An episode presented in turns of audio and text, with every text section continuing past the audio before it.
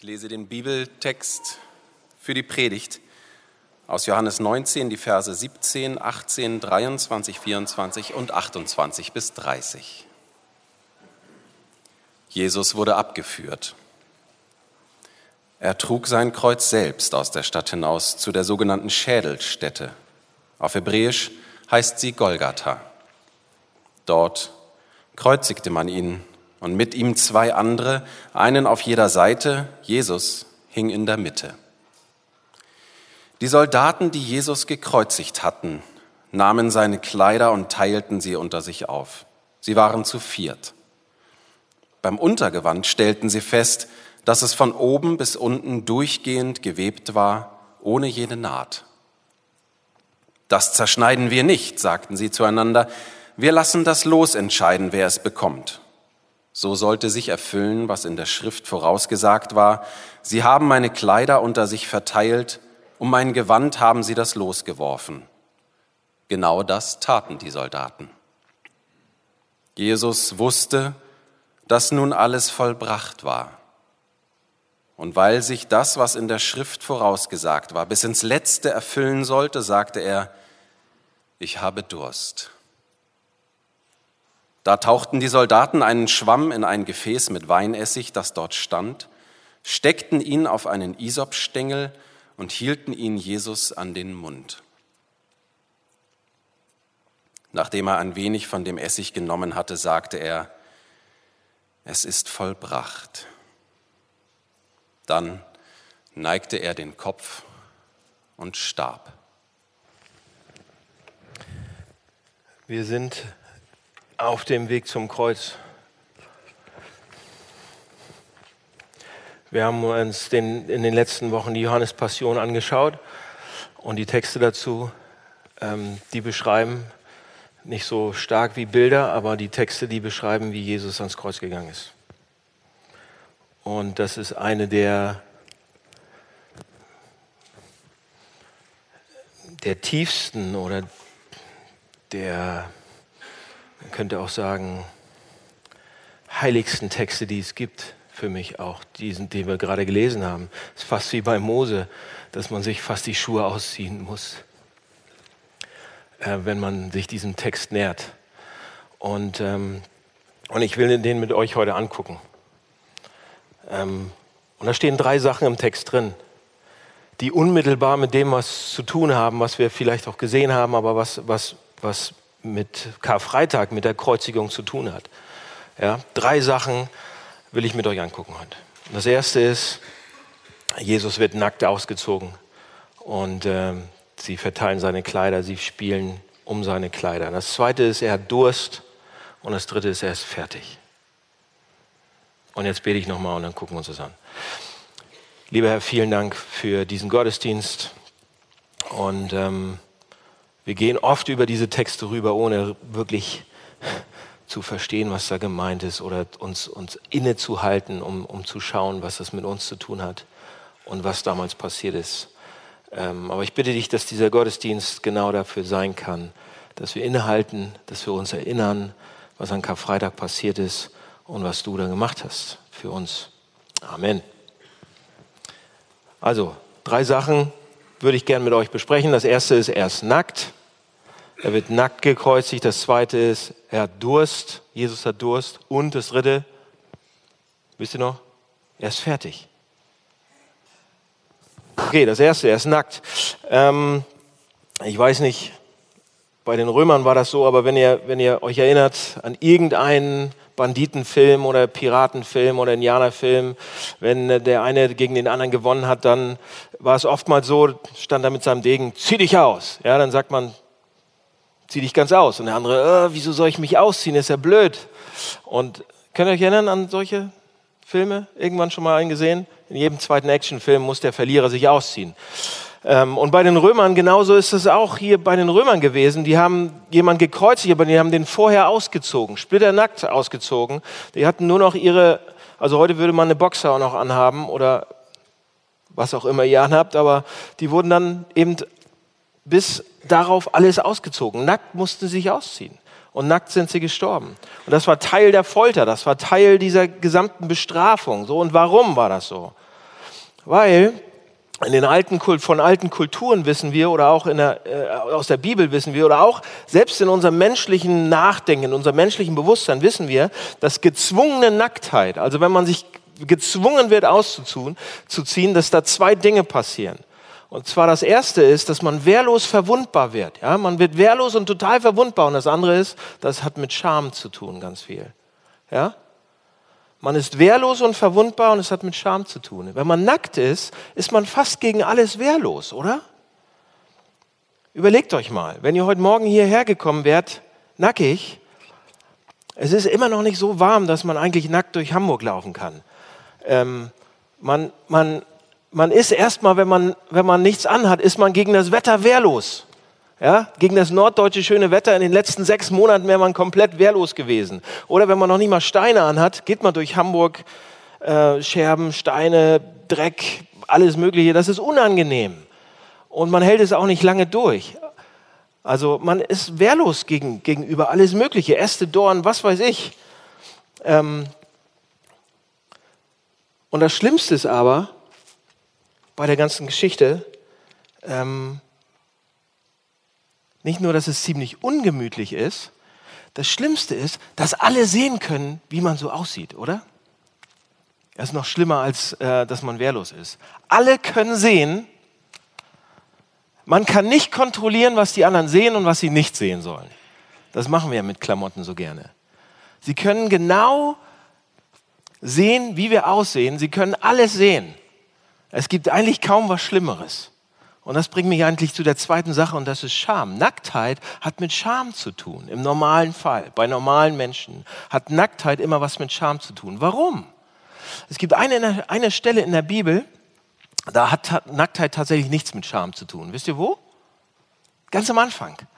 Ganz am Anfang wird uns gesagt, da waren Adam und Eva, die waren im Garten Eden und äh, das waren so die, die, die Menschen, die waren ganz dicht mit Gott zusammen und und ähm, sie, sie, zu dem Zeitpunkt wird uns erzählt, dass, dass sie nackt waren und ohne Scham, dass sie sich nicht geschämt haben vor gar nichts.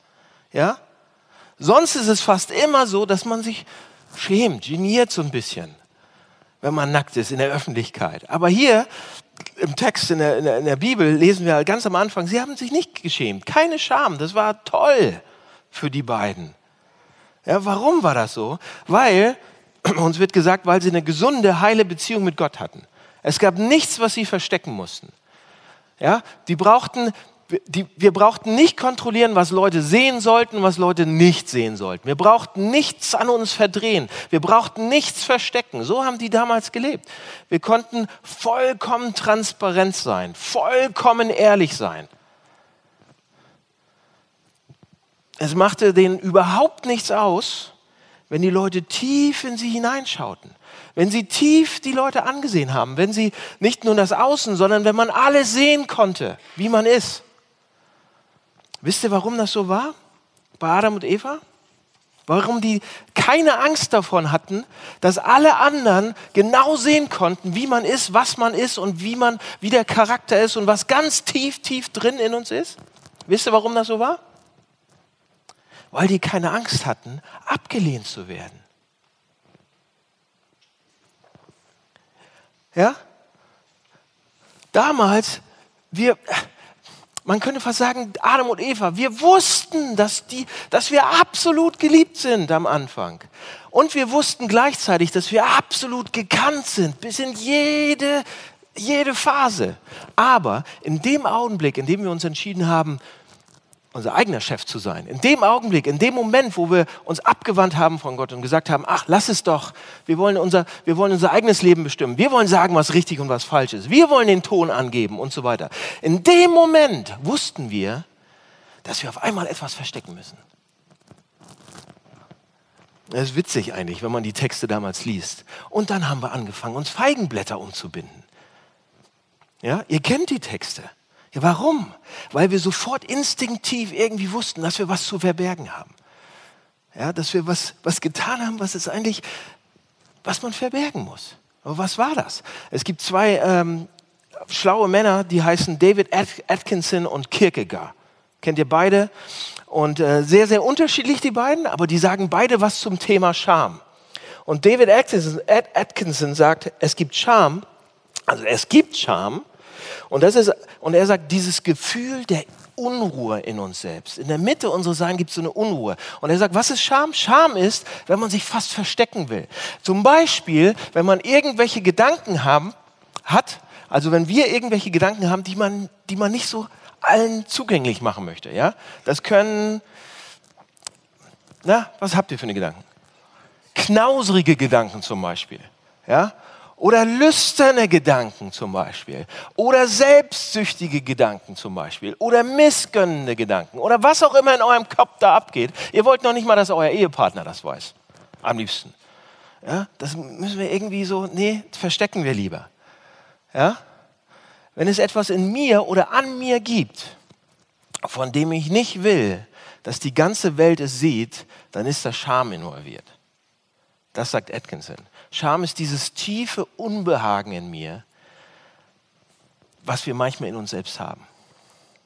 Wir wissen, wenn alles, Leute, wir wissen eigentlich, wenn, wenn alles, ganz und gar, alles rauskommen würde, was da in uns drin ist, alles, dann, dann ahnen wir, dann denken wir, dass wir komplett abgelehnt würden. Und das ist Scham.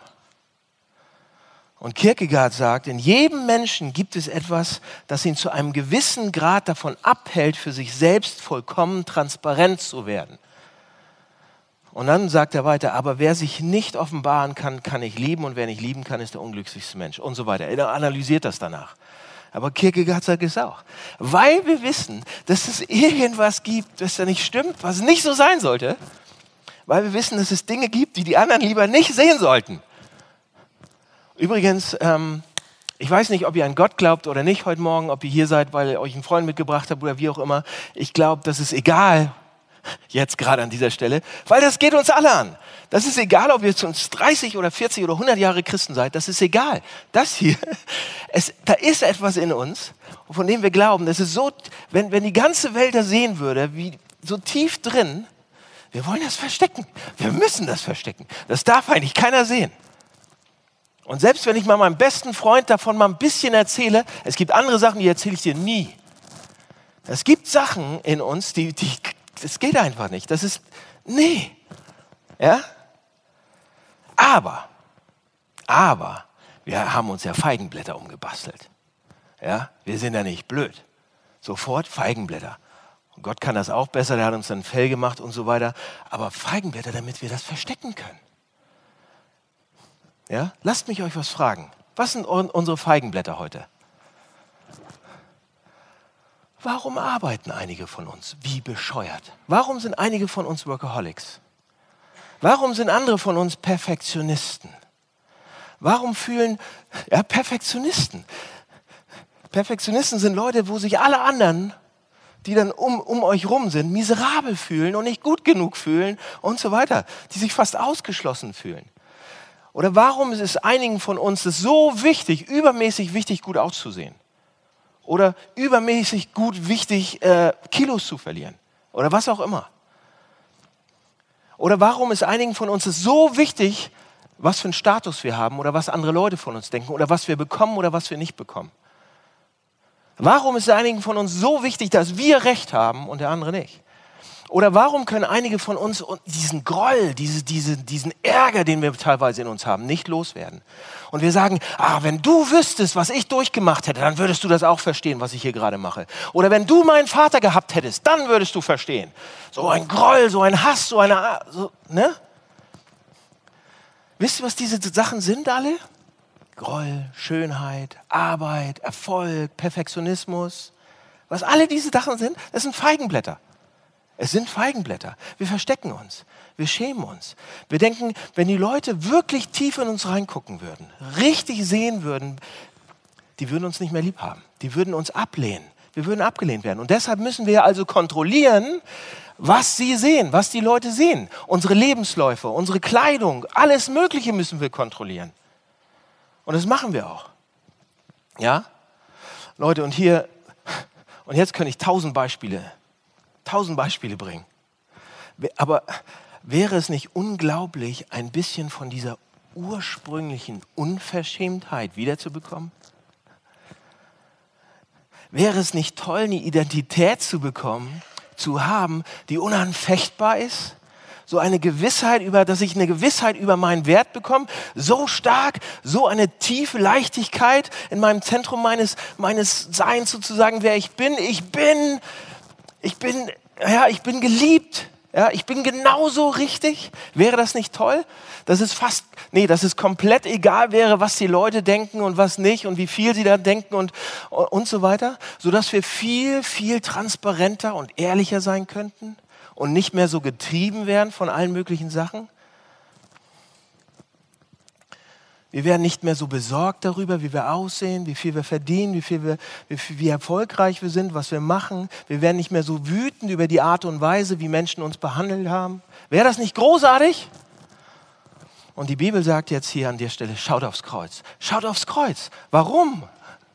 Am Kreuz wurde Jesus Christus nackt ausgezogen. Und Hebräer 12 sagt uns, wenn, als er dann nackt ausgezogen wurde,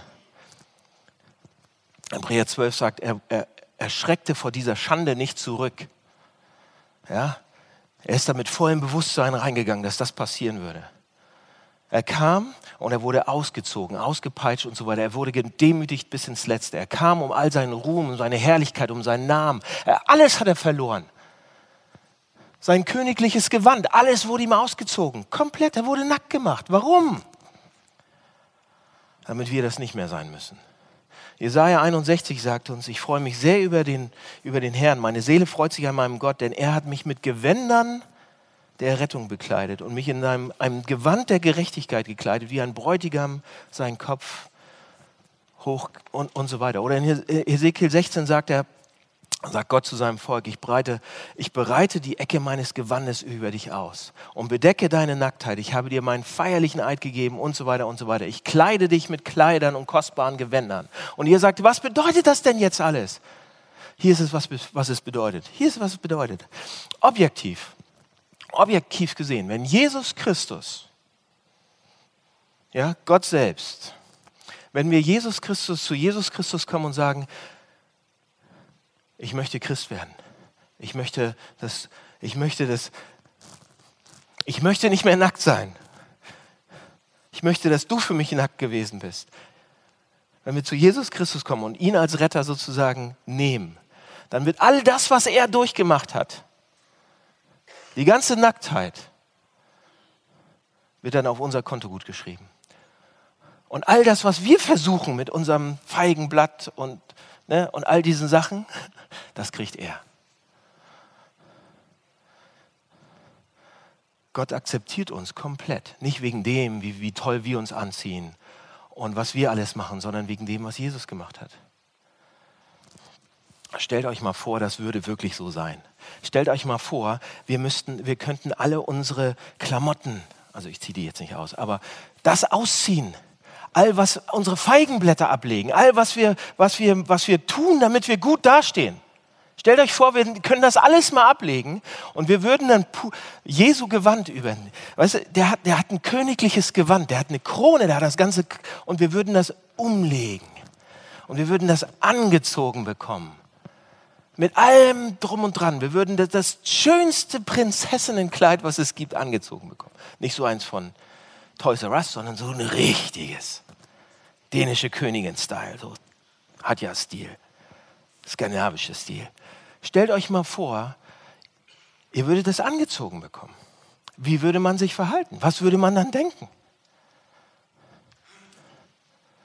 Wenn man seine Klamotten ausziehen darf und das angezogen kriegt, da passiert doch was in der Birne bei den meisten. Wenn man an sich runterguckt, wenn man in den Spiegel guckt. Seht ihr, wenn wir objektiv sagen, Jesus, du bist nackt geworden, damit ich angezogen werden kann. Weil ja, was kriege ich denn angezogen? Wisst ihr, was wir angezogen kriegen?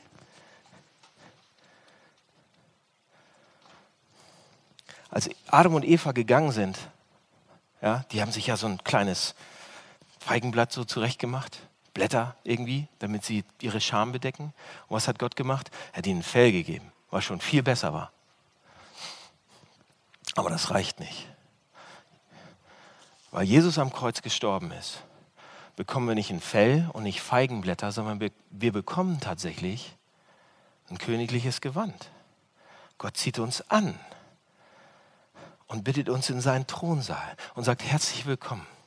Weil mein Sohn nackig geworden ist, kannst du diese Klamotten anziehen und kommst du zu mir in meinen Thronsaal, so dicht wie es geht. Du bist auf einmal mein Kind. Du bist angezogen. Du hast Ehre. Du hast Ruhm. Du bist herrlich. Du bist absolut schön. Glauben wir das? Nee, wir jammern rum und müssen uns irgendwie unsere scheiß Scham bedecken mit irgendwelchen Feigenblättern. Immer und immer und immer und immer wieder. Okay, das wäre der erste Punkt. Ja? Wisst ihr, wisst ihr, letzter Satz zum ersten Punkt. Am Kreuz, als Jesus nackt wird, er sieht in die tiefsten Ecken unseres Seins. Er, tiefst, er sieht in die tiefsten Schlüchte unserer Seele und sieht alles und sagt trotzdem, ich liebe dich und du darfst meine Klamotten haben. Zweiter Punkt, er hat Durst. Ja, Jesus sagt, ich habe Durst. Und auf den ersten Blick könnte man sagen, natürlich hat er Durst. Er wird gerade gekreuzigt unter der, unter der Sonne des Nahen Ostens. Das ist mega heiß. Ja? Und wenn man gekreuzigt wurde, dann, dann, dann ist man gestorben. Entweder ist man erstickt oder man ist verdurstet. Eins von beiden, je nachdem was. Und das ist ein schrecklicher Tod, je nachdem, was schneller passiert ist. Und wenn ihr, ich habe das schon mal dieses Jahr erzählt, wenn man an Dehydration stirbt, ja, wenn man daran wirklich stirbt, wenn man verdurstet, das ist, als wenn man Sonnenbrand innerlich hat. Also wenn man sich innerlich verbrennt. So schlimm ist das. Ja, wenn man komplett austrocknet. Das ist, als wenn man einen Ofen verschluckt. Also so heiß, so schlimm, so brennend. Ja, und, ähm, aber wenn die Bibel von Durst spricht, und auch an dieser Stelle, benutzt sie Durst eigentlich immer als Metapher. Ja, der, der Hirsch lechzt nach dem frischen Wasser, hat Durst. Ähm, die Frau am Jakobsbrunnen, wisst ihr, Jesus in Johannes 4, wenn es darum geht, da geht es nicht um, um Durst, um Durst nach Wasser, sondern da geht es immer um, um, eine innere, um einen inneren Durst, um einen spirituellen Durst, um eine spirituelle Lehre, um einen spirituellen Durst, den man irgendwie sozusagen stillen muss, stillen will. Ja? Und den man eigentlich, sagt die Bibel dann, nur gestillt bekommt, wenn wenn Gott da reinkommt, wenn Gott den stillt, wenn Gott in den Mittelpunkt kommt.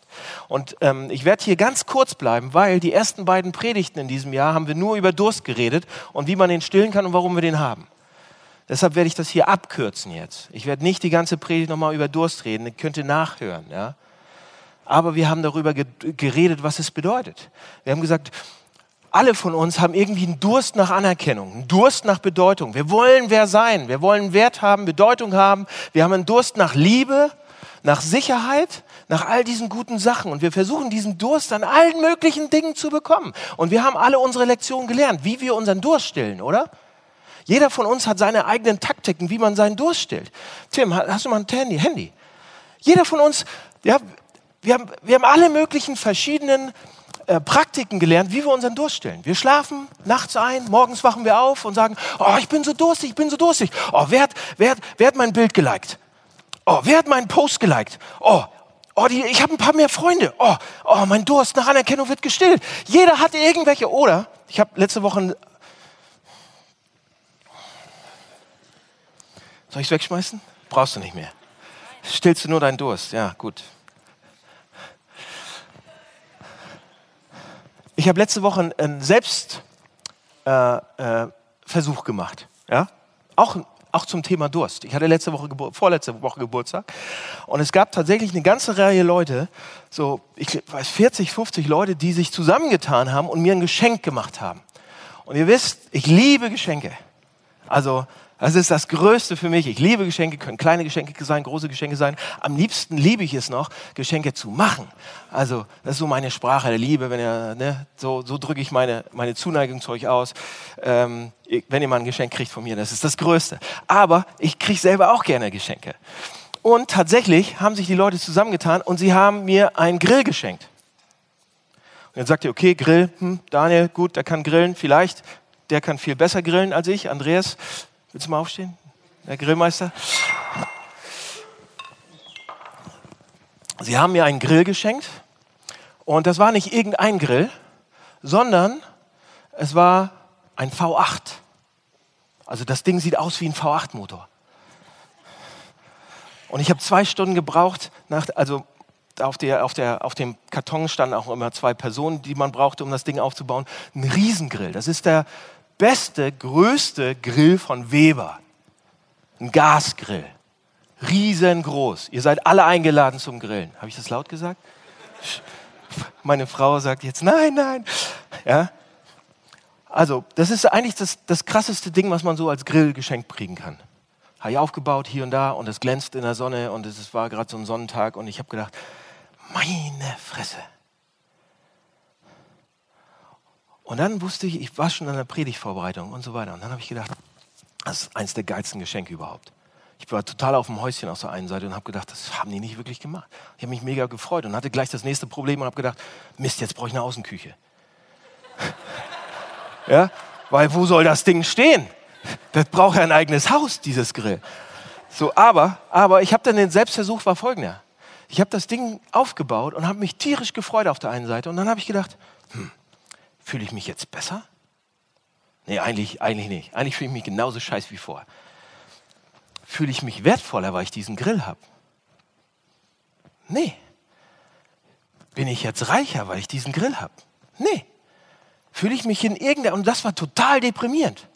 Ein Selbstversuch, dass der geilste Grill, den es auf dem deutschen Markt zu kaufen gibt, du kriegst den geschenkt, geschenkt sogar. Ne? Ähm, ein Grill wird nie meinen Durst stillen. Eine Sache, die wir uns erarbeiten, wird niemand meinen Durst stillen. Nach, nach Liebe, nach Bedeutung, nach irgendwas. Selbst eine Person kann niemals diesen Durst stillen, den nur Gott stillen kann. Wenn wir versuchen, durch unsere Handys, durch irgendwas zu läuten, wenn wir versuchen, diesen Durst stillen zu lassen von Personen, von Menschen, von anderen Leuten, werden wir immer wieder durstig werden, sagt Jesus. Immer wieder. Wenn wir versuchen, diesen Durst zu stillen von irgendwelchen Sachen, die es auf dieser Welt zu kaufen oder zu machen oder zu tun gibt, werden wir immer, immer, immer wieder durstig werden. Komplett. Wir werden vielleicht für eine Minute keinen Durst haben, aber wird, wir, werden, wir werden wieder zu dieser Quelle zurücklaufen, wieder das irgendwie haben wollen. Und Jesus sagt, wenn ihr von diesem Wasser trinkt, von diesen Wassern, von diesen Quellen, werdet ihr durstig bleiben oder wieder Durst bekommen. Ihr braucht, ihr braucht, ihr braucht was anderes zu trinken. Ihr, ihr müsst aus einer Quelle trinken, die niemals versiegt, die so trieft von Bestätigung, von Anerkennung, von Liebe, wie nichts anderes auf dieser Welt. Und das ist nur, die kriegt ihr nur bei Gott, meinem, meinem, meinem Vater. Ich habe diese Quelle, sagt Jesus an einer Stelle. Und, und, und, das ist, und daraus hat er gelebt. Und deshalb ist er bis ans Kreuz gegangen. Ja?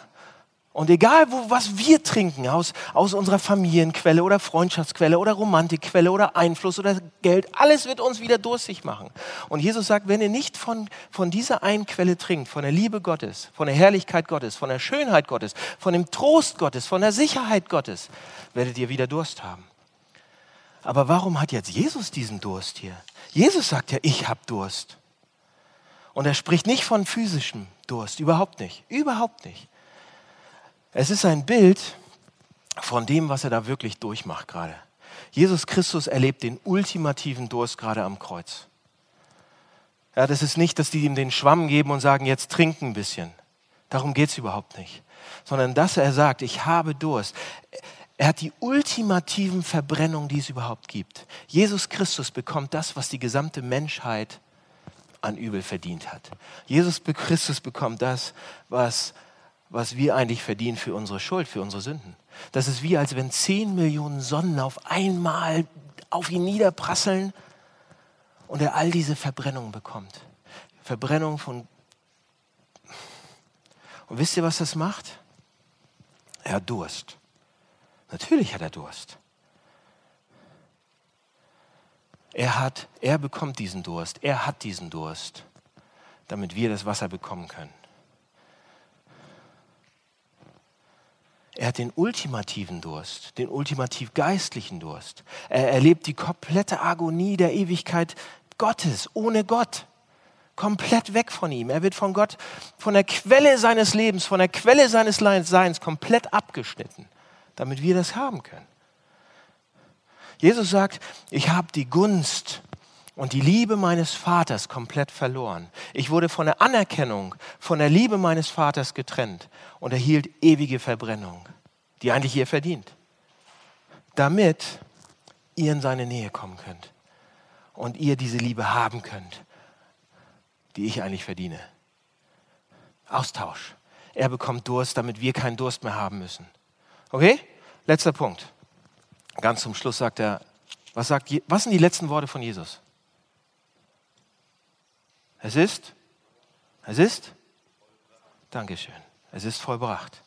Man kannte, eigentlich ist es ein bisschen lächerlich, jetzt einen kleinen dritten Punkt daraus zu machen. Eigentlich müsste man, müsste man über diese Worte eine ganze Predigtreihe machen. Und im Griechischen aber das Witzige ist, es ist eigentlich nur ein Wort. Im Griechischen ist es nur ein Wort. Und ich, ähm, ein Freund von mir, ein Studienkollege, der hat sich das mal auf den Unterarm tätowieren lassen, in Griechisch. Tetelestai. Ja, guter, also wer das einer machen möchte, ich, Matthias kann das bestimmt auf Griechisch noch schreiben und so weiter. Tetelestai. Ich muss es nachgucken. Tetelestai. Wisst ihr, was das bedeutet? Es bedeutet völlig bezahlt. Es bedeutet gar nicht vollbracht, es bedeutet, es ist fertig, es ist bezahlt, es ist komplett bezahlt. Das ist, wenn, als wenn man, wisst ihr, wenn man zum Mediamarkt fährt und dann irgendwie eine Waschmaschine kauft oder ein neues MacBook oder irgendwas und man geht zur Kasse und bezahlt dann und muss dann ins Lager und das holen und an der Kasse machen sie so einen roten Stempel rauf, da steht bezahlt, man hat komplett bezahlt. Das ist, was hier steht. Jesus, das Letzte, was Jesus sagt, das das allerletzte, die, das letzte Wort ist von ihm, es ist bezahlt. Es ist vollbracht. Es ist fertig. Es ist fertig. Und das ist eigentlich, wisst ihr, was das bedeutet? Eigentlich ist es ein Paradox. Weil nach den Maßstäben dieser Welt, Christus hängt gerade am Kreuz, stirbt, ist komplett fertig, er ist völlig wehrlos, kann sich nicht mal an der Nase kratzen, gar nichts, ist völlig machtlos, ist völlig, völlig abhängig, völlig impotent, hat komplett die Kontrolle verloren. Er hängt da am Kreuz und stirbt. Und in diesem Moment, komplett hilflosen Moment, wo er stirbt, seine letzten Worte, was sind seine letzten Worte? Ich habe es getan. Ich habe es getan. Ich, ich habe gesiegt. Ich habe gewonnen. Ich habe bezahlt. Ich habe es geschafft, sagt er. So was hat er geschafft? 1. Petrus 3 sagt uns, denn Christus ist für die Sünde gestorben, der Gerechte für die Ungerechten, um dich zu Gott zu bringen. Und hier ist, was er sagt. Jesus sagt damit, ich habe jeden Zentimeter überwunden. Es gibt eine unendliche Kluft zwischen Gott und dir. Eine unendliche Distanz eigentlich zwischen, zwischen uns beiden aber ich habe jeden Zentimeter überwunden. Ich habe alles bezahlt. Es ist, es ist komplett fertig. Ich habe alles erreicht. Da ist nichts mehr, was sich trennt von Gott. Du musst nichts mehr tun. Vergleich das mal mit den letzten Worten von großen Männern auf dieser Welt. Vergleich, vergleich das mal mit den letzten Worten von Buddha zum Beispiel. Was waren die letzten Worte von Buddha? Wisst ihr das? Alles Geschaffene ist vergänglich. Strebt weiter, bemüht euch weiter, unablässig achtsam zu sein. Das waren die letzten Worte von Buddha überliefert. Kennt ihr den achtfachen Pfad des Buddhismus? Ich habe hohen Respekt davor. Ja? Es gibt eine Menge bewundernswerter Dinge dort im Buddhismus. Ähm, Selbstverleugnung zum Beispiel oder die Erkenntnis, dass Selbstbezogenheit in uns liegt und so weiter und alles kaputt macht. Das ist eigentlich faszinierend, was, was, was da auch für, für Wahrheiten drin liegen. Ja, und diese achtfache Wahr zur Erleuchtung, der achtfache Wahr zur Erlösung ist unglaublich schwer, unglaublich anstrengend, unglaublich aufreibend. Und aus diesem Grund, sagt Buddha, das letzte Worte sind, wenn du Rettung willst, wenn du, wenn du Erlösung willst, darfst du niemals aufhören zu streben, niemals aufhören darauf zu achten. Bemühe dich weiter, streb weiter, streb ohne Unterlass. Seine letzten Worte. Eigentlich, wisst ihr, wie, wie, wie total im Gegensatz das zu den Worten von Jesus ist? Streb weiter, mach weiter. Und Jesus letzte Worte ist, ich habe alles fertig. Es ist alles, es ist alles erledigt. Ich habe das ganze Streben getan. Du brauchst nichts mehr streben. Ich habe alles getan, um die Erlösung zu bringen. Religion sagt uns immer, du musst gute Leistung bringen, dann musst du, dann kann ich Gott segnen. Du musst was Gutes erbringen, dann kann, dann wird Gott dich lieb haben. Das Evangelium, das, was Jesus hier macht, ist komplett das Gegenteil. Jesus sagt zuerst, ich habe alles gemacht, es ist alles fertig, ich habe euch allen Segen gebracht, der Weg ist frei jetzt zu Gott, ihr bekommt allen Segen. Und dann, wenn ihr das kapiert, dann wird das der Rest von alleine gehen. Dann werdet ihr so begeistert sein, dass ihr sagt, meine Güte, Gott hat echt einen Plan. Er gibt dir schon den Segen, er gibt dir schon die Annahme, er gibt dir schon alles. Und Jesus sagt, es ist vollbracht, es ist fertig, es ist bezahlt, hier ist es. Wisst ihr, es gibt ähm, bei uns im, ähm, in unserer Küche zu Hause, da gibt es so eine schöne Wand über unsere Arbeitsplatte. Also wir haben da so eine Arbeitsplatte, das ist der Herd, das ähm, hat ja jeder, ne? Und ähm, da ist so ein Waschbecken und da ist der Kühlschrank. Und dann, äh, und dann war die große Frage, als wir da eingezogen sind und renoviert haben, okay, was soll an die Wand? Und meine Frau hatte eine tolle Idee. Und die war unmöglich umzusetzen. Nee, pass auf. Wir hatten nämlich so ein, so ein dickes, fettes Holzstück gefunden, was man nicht alleine tragen kann, sondern zu zweit. So ein 100 Kilo Holzbrett äh, an der Küste von Norwegen, so ein Strandgutteil. Sieht totschick aus, kann aber kein Mensch tragen. Und sie sagt, oh, wäre das nicht schön, wenn wir dieses kleine Stück Holz an diese Sandsteinwand kriegen? Sandstein ist das, diese weißen Steine, wo man mit dem Finger rein kann. Ne? Ja, und ich liebe ja meine Frau.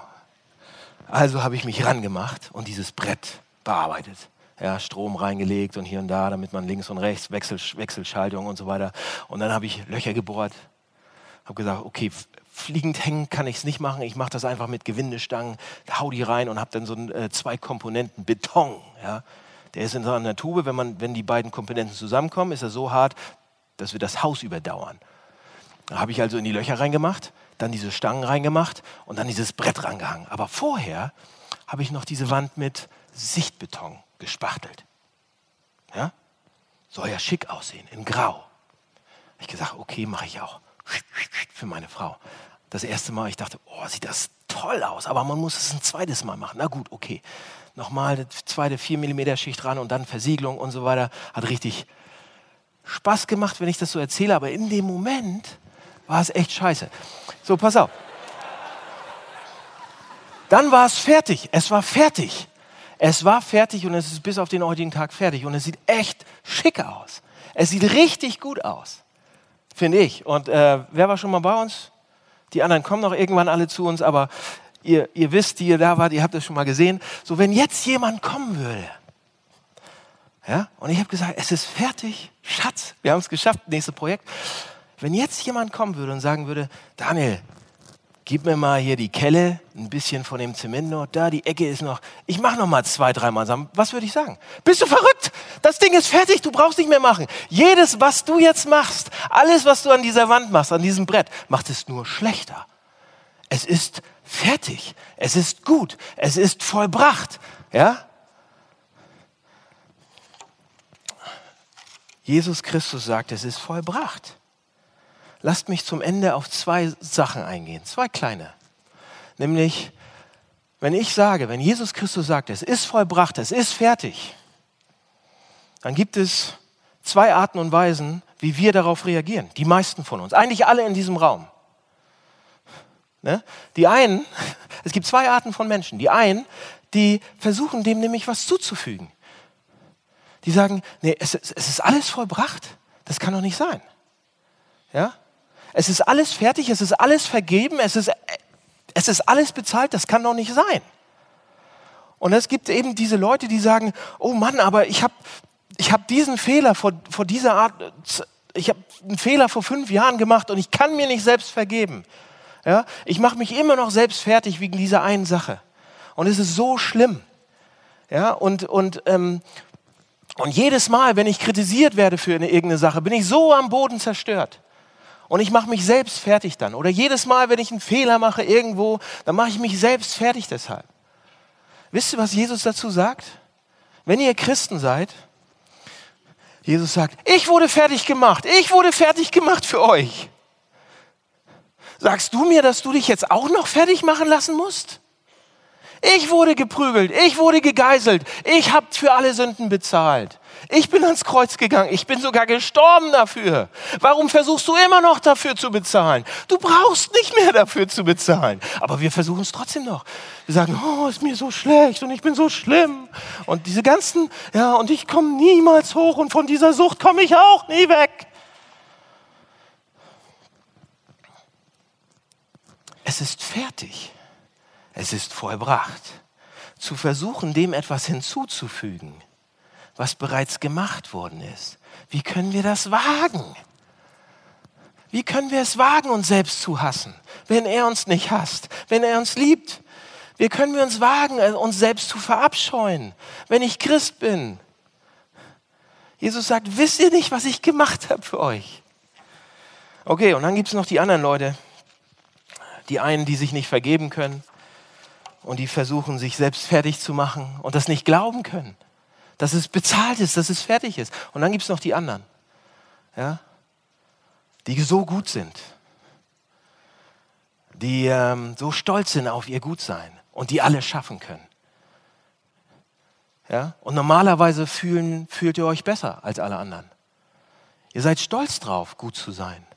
Ihr wohnt in Hamburg. Ja? Ihr seid cool. Ihr habt die besten Schulen besucht. Ihr habt, ihr habt das beste Startup überhaupt. Ihr habt die beste Firma. Ihr seid die Leiter nach oben ge, ge, gefallen fast. Ihr macht gutes Geld. Ihr macht dies, ihr macht das, ihr macht alles Wichtige.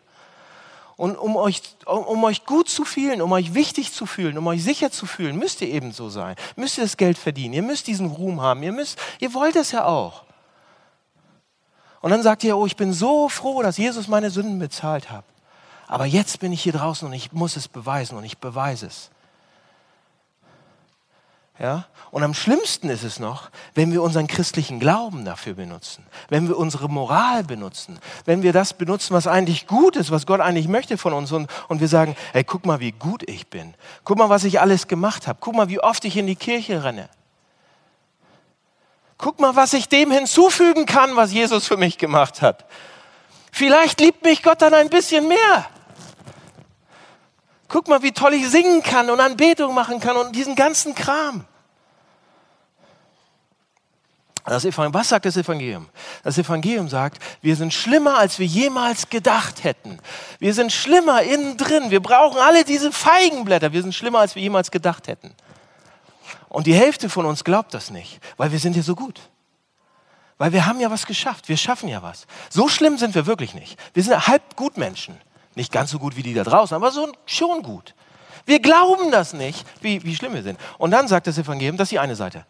Und dann sagt das Evangelium, aber wir sind mehr geliebt, mehr geliebt, als wir jemals gewagt hätten zu hoffen.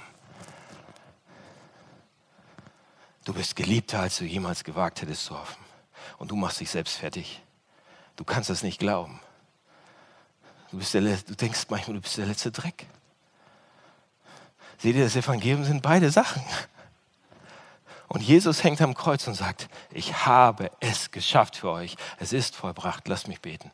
Jesus, danke, dass du ähm, nicht gescheut hast, diesen Weg zu gehen, dass du dich austauschen lassen hast und nackt geworden bist an unserer Stelle, dass du dich austauschen lassen hast und durstig geworden bist an unserer Stelle, sodass wir die Chance darauf haben, irgendwann zu kapieren, dass wir deine Kleider anhaben können, königliche Kleider, zu kapieren, dass wir bei dir trinken können und nicht mehr durstig werden, sondern dass wir dadurch Personen werden, die wir wirklich sind zu dem, was wir wirklich gemacht sind.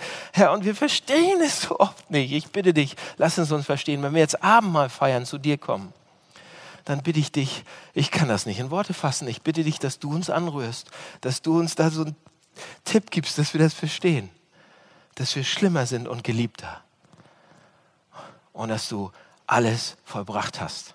Jesus, vielen Dank dafür. Danke, dass du diesen Weg gegangen bist. Amen.